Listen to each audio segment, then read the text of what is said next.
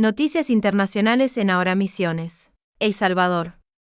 La organización Amnistía Internacional determinó que se están perpetrando graves violaciones a los derechos humanos desde que comenzó el estado de excepción a fines de marzo. Hubo al menos 18 personas que murieron bajo tutela del Estado, que decretó la excepción para combatir las pandillas, que provocan en el país una de las mayores tasas de homicidios del mundo.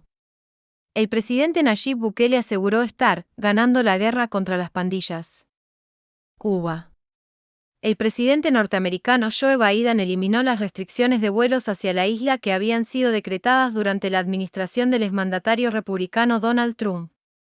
Desde enero del 2020 los vuelos charter públicos entre Cuba y Estados Unidos, que no fueran al Aeropuerto Internacional de La Habana, se encontraban suspendidos.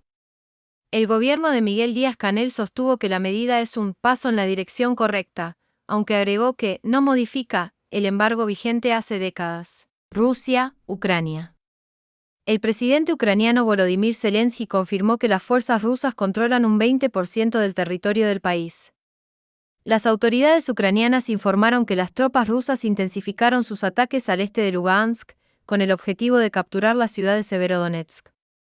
El portavoz del Kremlin, Dmitry Peskov, anunció que el gobierno ruso cumplirá con sus objetivos de campaña. El jefe de la OTAN, Jens Stoltenberg, aseguró que Occidente tiene una larga guerra de desgaste en Ucrania. Estados Unidos. La Casa Blanca planea comenzar a vacunar contra el COVID-19 a los menores de 6 años a partir del 21 de junio, si las vacunas de Pfizer y de Moderna consiguen el visto bueno de los organismos reguladores del país. Así lo señaló el coordinador de la respuesta del gobierno estadounidense a la pandemia, Ahi en una rueda de prensa. Informó Larry Levy. Estados Unidos. Uno de cada cinco adultos entre 18 y 65 años, y uno de cada cuatro mayores de 65 tuvieron síntomas relacionados con COVID-19, según reveló una investigación de los Centros de Control y Prevención de Enfermedades.